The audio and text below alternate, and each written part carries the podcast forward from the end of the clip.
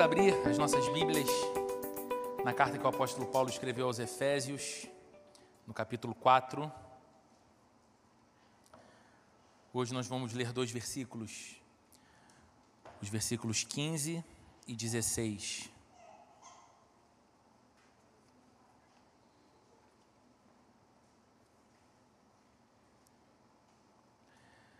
Efésios capítulo 4.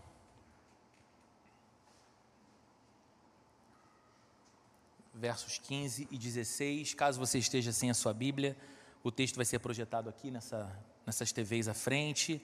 Você que vê a transmissão online, acompanha aí em sua tela o texto sendo projetado também. Palavras do apóstolo Paulo a essa igreja que ele tanto amava a igreja na cidade de Éfeso, ele diz assim: Antes, seguindo a verdade em amor, cresçamos em tudo naquele que é a cabeça, Cristo. Dele, todo o corpo, ajustado e unido pelo auxílio de todas as juntas, cresce e edifica-se a si mesmo em amor, na medida em que cada parte realiza a sua função. Vamos ler mais uma vez? Esse texto é precioso demais. Antes, seguindo a verdade em amor, cresçamos em tudo naquele que é a cabeça, Cristo. Dele, todo o corpo, ajustado e unido pelo auxílio de todas as juntas, cresce e edifica-se a si mesmo em amor, na medida em que cada parte realiza a sua função. Até aqui, vamos orar? Senhor, Cantamos ao Senhor, oramos ao Senhor. Agora o nosso coração tem expectativas de receber a tua palavra, Deus. A tua palavra não é aquilo que o pregador diz. A tua palavra não é o sermão conforme está preparado. A tua palavra, a Bíblia Sagrada, é eterna, é viva e ela nos é comunicada pelo teu Espírito Santo, através daquele que fala, ainda que falando de modo imperfeito, através do sermão entregue, ainda que o sermão mesmo não seja perfeito. Então, o que nós te pedimos, Senhor, é que o teu Santo Espírito nos fale ao coração através da Bíblia nessa manhã. E que possamos reconhecer que é o Senhor quem fala conosco. E possamos com alegria colocar o nosso coração a caminho da direção que o Senhor nos indica, para sermos os cristãos que o Senhor nos chama a ser. Em nome de Jesus, Deus amado, abençoa o restante dessa manhã aqui juntos, abençoa cada momento, abençoa o nosso coração e a nossa mente enquanto ouvimos a pregação, abençoa os nossos filhos e filhas enquanto recebem a porção do Senhor também aqui em cima no segundo andar e que possamos seguir para um restante de domingo e para o início de uma nova semana e um novo ano, cheios da plenitude da vida de Deus na vida da gente. Em nome de Jesus. Amém e amém. Queridos, você já se deu conta de quantos textos na internet ou quantas matérias na TV ah, falam sobre a importância de uma vida equilibrada? Em épocas como essa que nós estamos agora, início de um novo ano, esse conteúdo aparece muito para a gente. Você está ali zapeando os canais da sua TV e de repente, em alguma programação, algo do tipo mudança de hábitos, a chave para alcançar uma vida equilibrada em 2022. E aí você para e assiste um pouco. Ou então você está ali lendo as notícias na internet ou acompanhando ah, as principais notícias ali nas suas redes sociais, talvez o Twitter que você goste de usar, e de repente você é despertado a atenção para uma chamada que diz: os sete hábitos para uma vida mais equilibrada em 2022. E esses textos que falam sobre uma vida equilibrada e esses conselhos para uma vida mais equilibrada, eles são sim necessários, sabia? Eles são necessários porque, embora todos nós concordemos que o equilíbrio é algo importante para a vida, todos nós temos a tendência de deixar o equilíbrio de lado. É importante ouvir de novo, é importante repisar sobre assuntos que nós já sabemos. Porque volta e meia, quando o tema é uma vida mais equilibrada, a gente teima em deixar esse equilíbrio mais distante. Há muitos anos atrás, o Renato Russo escreveu uma música chamada Sereníssima, gravada num álbum da Legião Urbana, e num determinado trecho da música ele dizia assim: Consegui meu equilíbrio cortejando a insanidade. E às vezes eu acho que muitos de nós vivemos exatamente assim. A gente deixa de lado o equilíbrio que é tão necessário para a vida e, de modo insano, vamos vivendo as nossas atribuições, distribuindo as nossas tarefas, o nosso dinheiro, o nosso tempo, insanamente achando que em algum momento lá na frente a gente vai reencontrar o equilíbrio que abandonamos lá atrás. Consegui meu equilíbrio cortejando a insanidade. A gente sabe que uma vida mais saudável e feliz é o resultado, por exemplo, do equilíbrio do tempo que nós dedicamos àquelas coisas que nos são mais importantes. Uma vida saudável ou mais saudável e mais feliz é o resultado do tempo equilibrado que a gente dedica para a família, para o trabalho, para o lazer, para o descanso, não é? Eu falei de coisas aqui que você não tem dificuldade em concordar comigo. Agora, quantas vezes esse equilíbrio mais se parece desequilíbrio na nossa vida? O tempo que a gente dedica ao trabalho ou acredita que precisa dedicar ao trabalho nos rouba da família. O tempo que a gente quer dedicar para lazer e entretenimento nos rouba a condição de progredir e ascender no nosso trabalho, na nossa profissão, porque a gente quer descansar demais, porque a gente quer feriado demais, porque a gente quer lazer demais, porque a gente quer restaurante demais. E com trabalho de menos, com empenho de menos, essa conta não vai fechar nunca. Desequilíbrio. É assim na vida como um todo, gente. A dificuldade de equilibrar as coisas. E é também assim na caminhada cristã. Nem sempre as pessoas têm uma compreensão de vida cristã equilibrada. Nem sempre as pessoas conseguem equilibrar as importâncias que fazem da vida cristã, de fato, cristã. Quantas vezes você já ouviu, ou quem sabe, quantas vezes você mesmo disse coisas do tipo: ou uma igreja é voltada para a oração, e porque ora muito ela busca poder, ou uma igreja é voltada para o ensino, para a doutrina, e por causa disso ela se empenha mais em estudar. E a pessoa tem uma ideia, ela é cristã, mas ela tem uma ideia de que uma coisa exclui a outra. Se uma igreja ora muito e busca poder, ela não estuda para conhecer doutrina. Se uma igreja estuda muito para conhecer doutrina, ela ora pouco e não busca poder. E aí ela pega um versículo isolado e ainda diz: porque a letra mata e é o espírito que vivifica.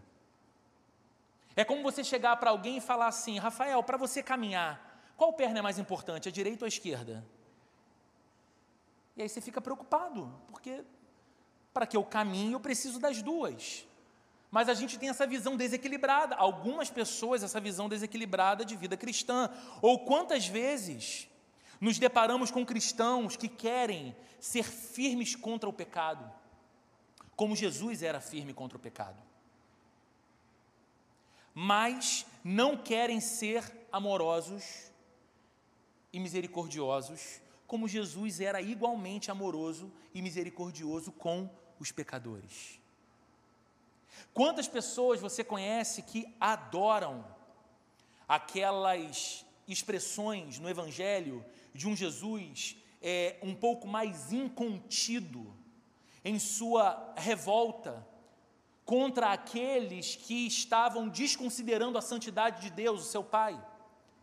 Quantas pessoas se empolgam vendo Jesus entrando no templo?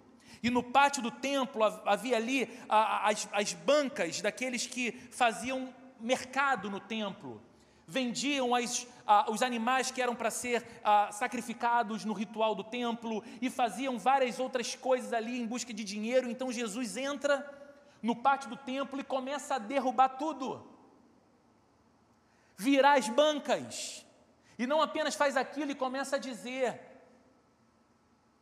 A casa do meu pai era para ser casa de oração, mas vocês têm transformado ela num covil de ladrões e salteadores, e você fica empolgado. Esse Jesus é firme, é isso aí, tem que bater, tem que bater pesado, tem que falar a verdade, porque a verdade dói mesmo. Mas quando esse mesmo Jesus vira-se para uma mulher flagrada em adultério, e cuja lei do seu tempo, a lei de sua religião, dizia que ela deveria ser apedrejada em público. Quando esta mulher é levada pelos religiosos do seu tempo à presença de Jesus, para que Jesus diga, porque ele é questionado: olha, a lei de Moisés diz que ela deve morrer apedrejada. Você, mestre, o que diz para a gente? O marapuca. E Jesus não desfaz a lei de Moisés ele apenas expande a interpretação para aqueles homens tão cheios de si. Ele diz: Pois bem, aquele que não tem pecado, atire a primeira pedra. E um por um, eles vão deixando aquela cena até que a mulher fica sozinha com Jesus em sua frente. E o que Jesus faz? O único que não tinha pecado. Pega a pedra portuguesa mais pesada e acerta a cabeça da mulher, ou vira-se para ela e diz: Mulher, onde é que estão os teus acusadores? Ela percebe que eles vão embora, então ele diz: Eles não te condenam, eu tampouco. Vai, não peques mais. E tem cristão que se incomoda com esse Jesus mais manso, misericordioso, perdoador e amoroso. É um desequilíbrio. Esse desequilíbrio apenas indica a imaturidade cristã que muitos ainda vivem. E como nós vimos aqui na semana passada, Paulo diz, especialmente no verso 14 desse texto, que nós devemos deixar de ser crianças. Devemos deixar de ser crianças para não sermos levados por todo o vento de doutrina, para também não sermos enganados por falsos mestres. Ou seja, a Bíblia diz que nós devemos trilhar o caminho da maturidade, para que possamos crescer na semelhança com Jesus. Você entra na vida cristã como um bebê espiritual, como uma criança, mas você não pode permanecer como uma criança, porque senão você vai ser enganado, levado por todo o vento de doutrina. Você não vai crescer na sua relação com Deus, e o chamado de um cristão é amadurecer ao ponto de tornar-se cada dia mais parecido com o Cristo que ele segue e que ele chama de Senhor. E agora, a partir do verso 15, Paulo nos diz como que essa maturidade cristã se manifesta. Olha que legal, e mais uma vez, olha como a Bíblia é prática, gente. Paulo não está apenas dizendo assim, deixem de ser crianças e amadureçam, viu? Para que vocês não sejam levados para cá e para lá por todo o vento de doutrina, para que vocês não sejam seduzidos pelo falso ensino de homens espertos que têm o interesse de manipular vocês e não de abençoar vocês, ou de levar vocês até a presença de Deus, o Criador de vocês. Paulo não apenas dá essa exortação, ele também diz agora como que essa maturidade cristã acontece na sua vida e na minha, como ela se desenvolve. Ele diz: "Antes, seguindo a verdade em amor, cresçamos em tudo naquele que é a cabeça, Cristo."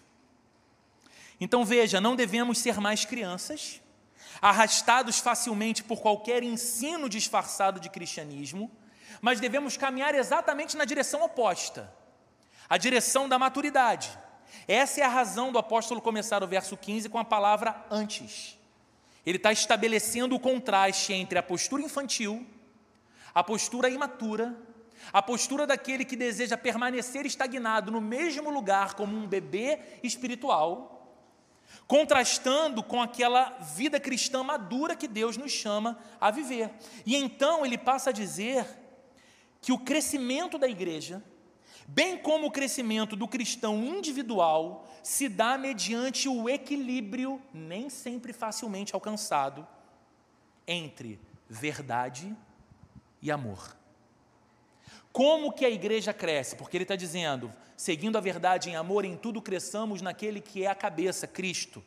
E na sequência ele vai dizer sobre o corpo, ajustado, com o, o, o devido envolvimento e a cooperação de cada parte, se desenvolve e amadurece na semelhança de Cristo. A igreja, ela se desenvolve quando ela consegue equilibrar verdade e amor, assim como cristão individual, você e eu, da mesma forma. E esse texto está nos ensinando, portanto, que separar uma coisa da outra é abandonar o cristianismo.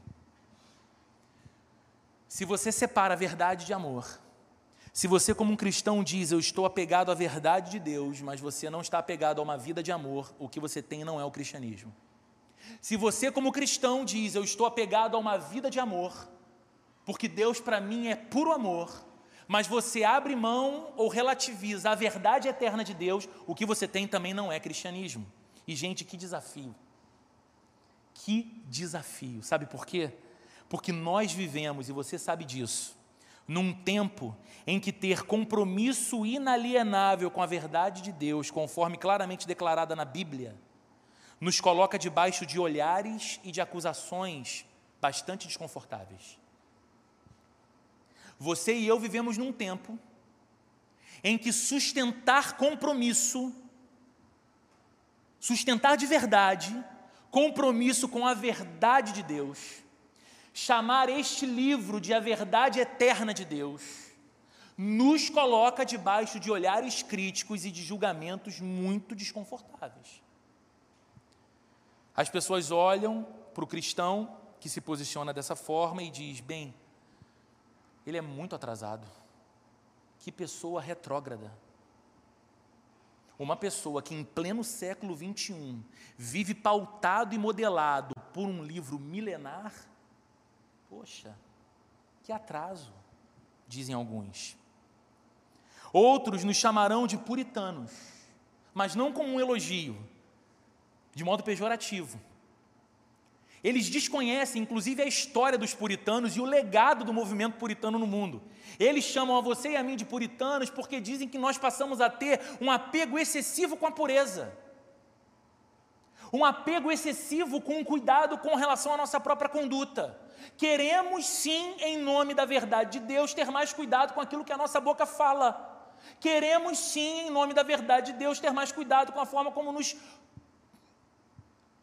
postamos na vida, como trabalhamos, como nos vestimos, como gastamos. Queremos uma vida mais pura nesse sentido, então olham para nós e dizem: coitado, puritano, que puritana. Em alguns lugares vão nos chamar de fundamentalistas. Porque você diz que tem um compromisso com a verdade de Deus. Porque para você a Bíblia não é apenas um livro de religião. Para você a Bíblia é a palavra do seu Deus que norteia e orienta a sua vida. Ela é aquilo que os antigos cristãos chamavam de regra de fé e de prática. Eu encontro nela a medida de todas as coisas. E aí a pessoa vai olhar para você e vai dizer: cuidado, porque você é fundamentalista. Ou você corre o risco de se tornar um fundamentalista. E isso é uma acusação muito ofensiva, inclusive, porque você e eu sabemos que todo fundamentalismo, especialmente o religioso, ele é extremamente perigoso, porque ele leva para o extremismo. O fundamentalismo islâmico é perigoso, mas o fundamentalismo cristão é igualmente perigoso, ele também mata. E quem se posiciona ao lado da verdade de Deus não é um fundamentalista por causa disso, está sendo apenas alguém que fundamenta a sua vida na verdade desse livro. Em alguns lugares vão virar e chamar você de ignorante, ou no mínimo, com mais educação, pouco esclarecido. Pessoa pouco esclarecida, né? Por isso que ela, ela tem essa fé assim, tadinha, uma fé ingênua. É porque ela não tem muita, muito esclarecimento. Ela é mais tola, ela é mais manipulável. E aí sabe o que acontece? Um cristão imaturo, que desconhece os fundamentos da sua fé, esse cristão que se nega a amadurecer, esse cristão que teima em ter uma relação com a Bíblia de distância. Ele tem uma Bíblia, ele tem até uma Bíblia assim de papel, ela ocupa algum lugar interessante na casa dele. Mas o texto em si da Bíblia é para ele como um outro texto de um livro qualquer. Ele lê a Bíblia como lê Augusto Cury, Paulo Coelho, como lê a saga de Harry Potter, não importa. Então, esse tipo de cristão que tem uma relação distante com a Bíblia, ele desconhece a beleza de sua fé e o fundamento de sua fé. Mas sabe o que, que acontece na vida em geral com essa pessoa mais insegura acerca de sua própria fé? Ela não se posiciona a favor da verdade de Deus, e porque ela não tem muito conhecimento, ela fica meio que em cima do muro na maioria dos assuntos e dos temas do tempo e da sociedade. E sabe o que, que a sociedade diz a respeito dela? aplaudindo e elogiando, diz: aí está alguém contextualizado. Aí está uma pessoa necessária. Esse é um cristão necessário.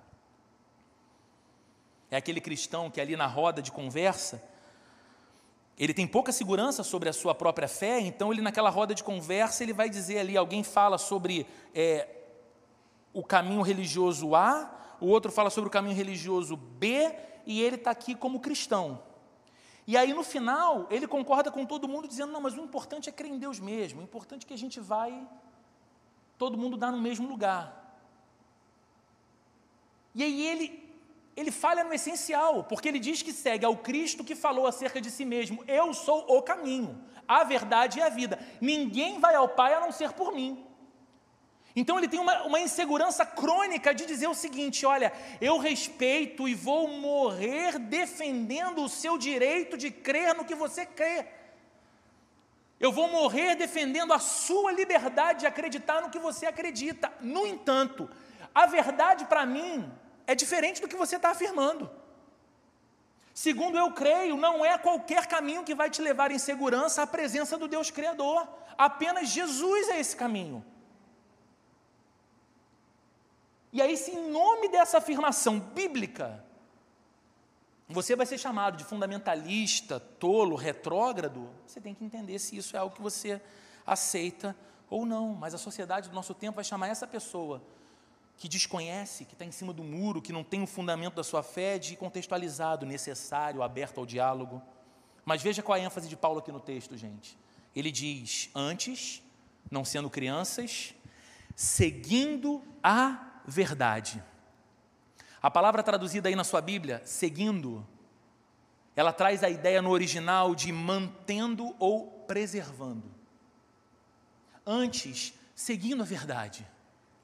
Antes, em dias difíceis, de ventos de falsa doutrina e de falsos ensinos, perseverando na verdade, preservando a verdade, mantendo a verdade, não abrindo mão de seguir a verdade. Olha que contraste, gente. Enquanto para alguns o cristianismo não passa de um vago e indefinido espírito de boa vontade, enquanto para alguns o cristianismo não passa de pura filantropia, a Bíblia está nos dizendo que ele é uma verdade que deve ser conhecida por nós. Uma verdade que deve se tornar um padrão que molda a nossa vida e a nossa compreensão acerca de todas as coisas. Essa, queridos, é a verdade que nos firma quando os ventos, os ventos de falsas doutrinas sopram com força e tentam levar você e eu para longe da verdade e para longe do verdadeiro Deus. Seguindo a verdade, mantendo a verdade, preservando a verdade, é isso que nos mantém de pé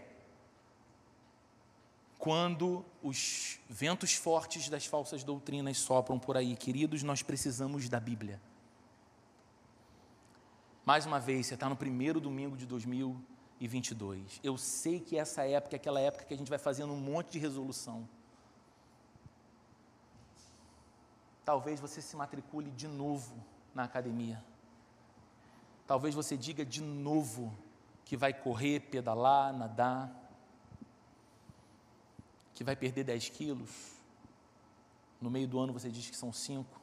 O importante é ba ba baixar a meta. E se em dezembro você chegar no mesmo peso, você dá um glória a Deus, até dizendo, Senhor, que benção.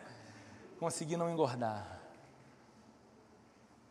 Eu sei que início de ano a gente pensa numa nova pós-graduação, a gente pensa num novo movimento profissional da nossa vida, esse momento que todos nós estamos vivendo agora, em que as empresas voltam para suas atividades presenciais, mas ainda há um híbrido do home office, e como é que fica essa nova configuração nas famílias. É a época que a gente começa a ajustar um monte de coisa. Pegue nessa sua lista de coisas que você tem em mente, no coração, e coloque essa certeza: eu preciso da Bíblia. Sem isso aqui, você é uma presa fácil aos sopros dessa vida aí fora. Sem isso aqui, você é uma presa fácil de qualquer narrativa falaciosa do tempo que a gente vive, travestido de Deus muitas vezes, arrumadinho como se cristianismo fosse, mas não é. Então entre nesse ano entendendo isso, eu preciso, pelo bem da minha alma, da Bíblia. Eu preciso, pelo bem da minha alma, desse livro, eu preciso ler esse livro, deixar que esse livro leia o meu coração. Existe um monte de plano de leitura anual, mensal, faz alguma coisa. Se você ler, é tão simples, gente, se você ler quatro capítulos da Bíblia por dia, no final do ano você lê a Bíblia toda. Quatro capítulos por dia. Se você pegar o Novo Testamento e ler dez capítulos por dia, você termina o Novo Testamento inteiro em janeiro. Hoje você tem que ler 20, porque janeiro começou ontem. Sabe, é, é, é, aquele esforço, e aí a pessoa diz: Não, mas eu não quero ler por ler. Ah, sabe, não, eu não quero ler para dizer que li. Leia para dizer que leu. Alguma coisa vai acontecer na sua vida, não é possível. Não é possível que ali, teimosamente, com seus olhos postos sobre o livro, lendo, passando por trechos, que você diz: caramba, não entendi isso aqui. Por que, que Mateus fala uma genealogia tão grande? Por que, que tem tanto nome para chegar até Jesus? Depois você vai entender, mas você vai passar por princípios e valores eternos que vão modelar a sua vida, e ali, claro como a luz do sol, você vai dizer: entendi por que, que o cristão se posiciona assim. Entendi por que, que homens e mulheres antes de mim entregaram a vida por causa dessa verdade. Agora, enquanto isso for uma experiência de domingo de manhã, corre o risco de que você continue um bebê espiritual que não amadurece. Nós precisamos, queridos, conhecer doutrina. Precisamos conhecer doutrina. E quando eu chamo doutrina aqui, se você não é tão acostumado com o termo, eu não estou falando de usos e costumes, tá? Não estou dizendo que doutrina é calça, blusa, paletó, nada disso. Estou dizendo que doutrina é aquilo que vem do ensino dos profetas e dos apóstolos que fala sobre quem Deus é, quem nós somos em Deus e qual é o chamado da nossa vida para viver com Deus e para a glória dele. Nós precisamos de teologia. De boa teologia, sabe por quê? Todo mundo é teólogo. Você é teólogo, sem nunca ter entrado num seminário teológico. Talvez nunca leu a Bíblia inteira, nunca leu um livro de teologia. Roberto, como eu sou teólogo, teologia é o estudo ou o conhecimento sobre Deus. Simplesmente assim. Então, se você não tem uma teologia consistente, se você não tem um apego embasado na verdade eterna desse livro, você vai ter a sua própria teologia, você vai ter um conceito de Deus, uma imagem de Deus, uma construção de Deus, uma projeção sua de Deus e não o Deus verdadeiro. Então, precisamos de teologia, precisamos da verdade, mas preste atenção nisso. A verdade se torna ríspida se ela não for equilibrada pelo amor. O texto diz: seguindo a verdade em amor. Devemos, na verdade, jamais devemos nos portar de modo que passe a impressão para as pessoas de que a nossa preocupação é apenas provar que nós estamos certos e elas erradas. Já viu gente que é assim? Já viu crente assim? Se não viu, dá um passeio nas redes sociais. Você vai ver um monte de web crente fazendo teologia na internet, atacando, ofendendo todo mundo em nome da verdade, sendo debochado, sendo ofensivo, difamando, porque ele defende a verdade, ele advoga a verdade. E no final, tudo que ele expressa é apenas o seu profundo desejo de estar certo e os outros errados. Queridos, a verdade de Deus não está a nosso serviço. A verdade de Deus não está a nosso serviço para o nosso envaidecimento ou para projetar a gente. Antes somos nós que devemos viver a serviço da verdade. É o contrário. E meus irmãos, a verdade que a Bíblia nos apresenta não deve ser abordada apenas com a mente. Não deve ser abordada apenas com intelecto.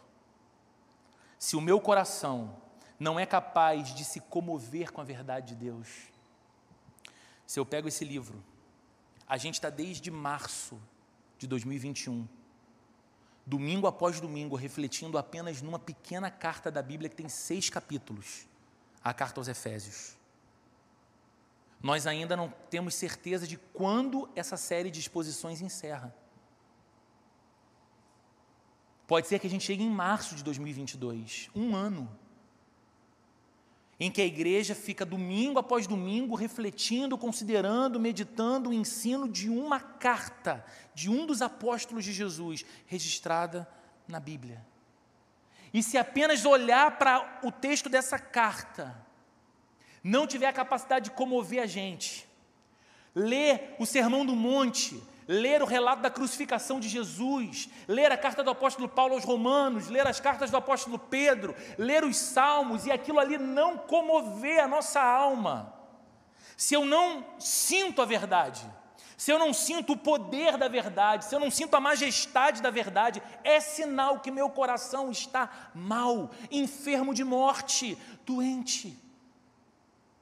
E aí a gente tem que clamar por misericórdia, porque a verdade de Deus satisfaz o intelecto, sim, isso é maravilhoso.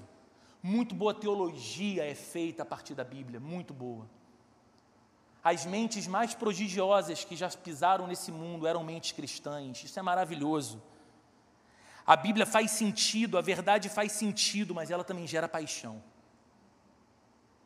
Jonathan Edwards, um grande teólogo americano, costumava dizer que ao cristão era necessário ter luz na mente e fogo no coração. Porque a verdade de Deus produz isso. Ela ilumina a mente. A doutrina nos leva a crescer. Quantas vezes nós mesmos aqui na igreja já tivemos a experiência nos pequenos grupos de termos conversa e alguém disse algo acerca de um texto bíblico e o outro disse: Meu Deus, como isso faz sentido, como isso é maravilhoso. Como saber disso faz toda a diferença e aquilo gera encanto na alma, paixão. Por quê? Porque a verdade de Deus ilumina a mente, mas ela também inflama o peito, ela aquece. Uma profissão de fé verdadeira, uma declaração de fé verdadeira envolve sentimento e emoção também. A verdade de Deus dobra os nossos joelhos. E porque dobra os nossos joelhos, nos torna humildes diante das pessoas. É por isso, queridos, e é só por isso que eu digo que defender a verdade com o espírito arrogante e violento não é cristão. Seja no YouTube, na rede social, na conversa com o um colega do trabalho, seja naquela reunião com as pessoas mais próximas de você, da sua família, se você defende a verdade com violência, com rispidez e com arrogância, você não está manifestando um espírito cristão, porque a verdade que nos ilumina a mente e aquece o peito dobra o nosso joelho e nos torna humildes diante de todos os homens. No entanto, devemos nos lembrar de que o amor se torna frouxidão se ele não for fortalecido pela verdade. O tempo todo a gente está falando aqui de equilíbrio, certo? Assim como não há compromisso com a verdade que justifique a falta de amor, não há compromisso com o amor que justifique o desapego com a verdade bíblica. Amar não significa sorrir para tudo. Amar não significa ter uma postura indulgente, deixar de chamar pecado pelo nome com o objetivo de ficar bem com todo mundo. Isso não é amor, isso é covardia. O amor que a Bíblia fala não é sentimental. O amor que a Bíblia fala não é fraco, ele é forte e ele é puro. A verdade que nós defendemos e que nós devemos manter, preservar e seguir nos fala do amor que nos alcançou e nos transformou. A verdade revela o amor, a verdade aponta para o amor, e essa verdade pede de nós amor como resposta. Não é isso que escreve o apóstolo? Nós o amamos porque ele nos amou primeiro. Viver uma vida de amor a Deus me levará a amar as pessoas à minha volta. desejando para elas o melhor que existe. E eu te pergunto: pode existir algo melhor para o ser humano do que conhecer a verdade de Deus e desfrutar do amor de Deus? Então, se eu só nego, em nome do meu bem-estar, a verdade ao outro, eu estou fazendo bem a ele?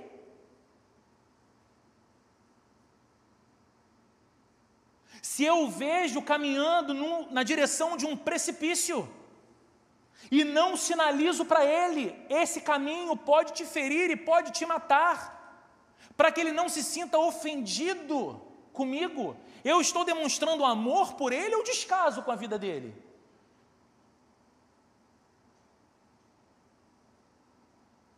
Então eu preciso equilibrar verdade e amor. E quando eu amo de verdade, eu nunca vou deixar de proclamar a palavra de Deus e a verdade de Deus. E quando eu creio de verdade e vivo de verdade a palavra de Deus, eu nunca vou deixar de manifestar o amor. Por isso, queridos, o apóstolo nos exorta a manter os dois juntos, em equilíbrio, verdade e amor. Embora esse equilíbrio nem sempre seja fácil, ele é possível para os crentes. Sabe por quê? Se você é crente, se você é alguém que nasceu de novo, se você é alguém que recebeu em Jesus uma nova vida, se você é essa pessoa que se tornou a morada do Espírito Santo de Deus, como a Bíblia diz, você foi chamado, assim como eu, para encher a sua vida do Espírito Santo, certo? Enchei-vos do Espírito, diz a palavra de Deus andem pelo Espírito, de forma alguma vocês vão satisfazer as vontades da carne, não é isso que diz a palavra de Deus? Então, nós somos chamados a encher a nossa vida do Espírito Santo, e a Bíblia diz que o Espírito Santo é o Espírito da verdade. O Espírito da verdade. E a Bíblia diz que o Espírito Santo, ele frutifica na vida do crente. Você conhece o texto de Gálatas que fala sobre o fruto do Espírito. Qual o primeiro fruto do Espírito na vida de um crente? Amor. Mas o fruto do Espírito é amor, bondade, mansidão, domínio próprio. O texto, ele começa com amor. É difícil esse equilíbrio? É difícil. É possível esse equilíbrio para o crente que nasceu de novo e a morada do Espírito? É. Porque ele tem dentro de si o Espírito, que é o Espírito da verdade, cujo primeiro fruto na vida é o amor. Então nós podemos orar e dizer: Senhor, me leva na direção da maturidade, de modo que eu tenha apego à tua verdade, que eu ame a tua verdade, mas que eu não a defenda como se o Senhor precisasse de um advogado de modo violento, agressivo, debochado, mas que eu a defenda em amor que eu fale dela mostrando o amor que o Senhor me ensina a ter pelos outros, pelos que se perdem longe dela, que eu equilibre em minha vida verdade e amor. E se você me ouve, estando aqui hoje nessa manhã ou estando online acompanhando a transmissão desse culto e a sua vida não é uma vida ainda rendida a Cristo, o primeiro equilíbrio que você precisa para viver uma vida mais equilibrada em 2022 não é o equilíbrio de verdade e amor, não ainda você precisa sair dessa corda bamba de uma vida sem Deus, em que você tenta se sustentar no ar, em que você tenta se equilibrar, equilibrar sua sanidade emocional, as suas demandas existenciais com os seus próprios recursos e forças, enquanto você foi criado para ser um filho de Deus, uma filha de Deus e depender dele, caminhar com ele. O caminho que te reconcilia com Deus é render o seu coração a Jesus Cristo, confessá-lo como Senhor e como Salvador, se batizar, caminhar como um cristão e ver aí sim a verdade de Deus iluminando a sua mente, aquecendo seu coração, desenvolvendo em você um amor que é a resposta do grande amor com que Ele te amou. E aí você vai caminhar numa vida mais saudável e mais feliz e mais equilibrada, porque você vai ser morada do Espírito de Deus. Enquanto você não se rende a Cristo, você é uma alma oca que precisa ser preenchido pela vida plena que só Jesus pode oferecer ao ser humano. Vamos orar nesse momento então juntos. Senhor, obrigado mais uma vez pela tua palavra. Obrigado mais uma vez pela verdade do Senhor. Obrigado mais uma vez pelo teu precioso amor que nos ensina a amar. O que a gente te pede, Senhor, é que sendo nós tão inclinados a uma vida desequilibrada, a um cristianismo translocado, a um cristianismo que é a projeção de quem nós somos e não aquilo que o Senhor é e o que a Sua palavra declara. Que o Senhor tenha misericórdia de nós e nos ajude nesse ano a sermos homens e mulheres que amadurecem em Cristo, seguindo a verdade em amor, crescendo em tudo naquele que é a cabeça, Cristo. Olhando para o Senhor, mirando o Senhor, almejando viver com o Senhor e imitando ao Senhor que sejamos homens e mulheres que equilibram o nosso amor, devoção e apego pela verdade, estudando a Bíblia, lendo a palavra, nos apegando à doutrina, buscando boa teologia para crescer em maturidade de fé. Ao mesmo tempo, Senhor, que essa verdade nos dobra os joelhos e nos faz te amar tanto, e amar tanto o ser humano criado pelo Senhor, a sua imagem e semelhança, ainda que ultrajado pela queda do pecado, amando como o Senhor o ama de modo que a nossa vida seja esse bendito equilíbrio, santo equilíbrio de verdade e de amor, amor e verdade, e que assim a sua igreja cresça, Senhor, e que assim a sua igreja floresça na cidade, proclamando com fidelidade a eterna verdade do Senhor, sem jamais abrir mão do brilho ofuscante desse teu amor que tudo ressignifica e a todos transforma. Que o amor de Deus, a graça de nosso Senhor e Salvador Jesus Cristo e a comunhão e a consolação do Espírito Santo esteja sobre a vida de cada um de nós aqui nessa manhã, nessa nova semana, nesse novo ano e para todo sempre, Senhor. Amém e amém.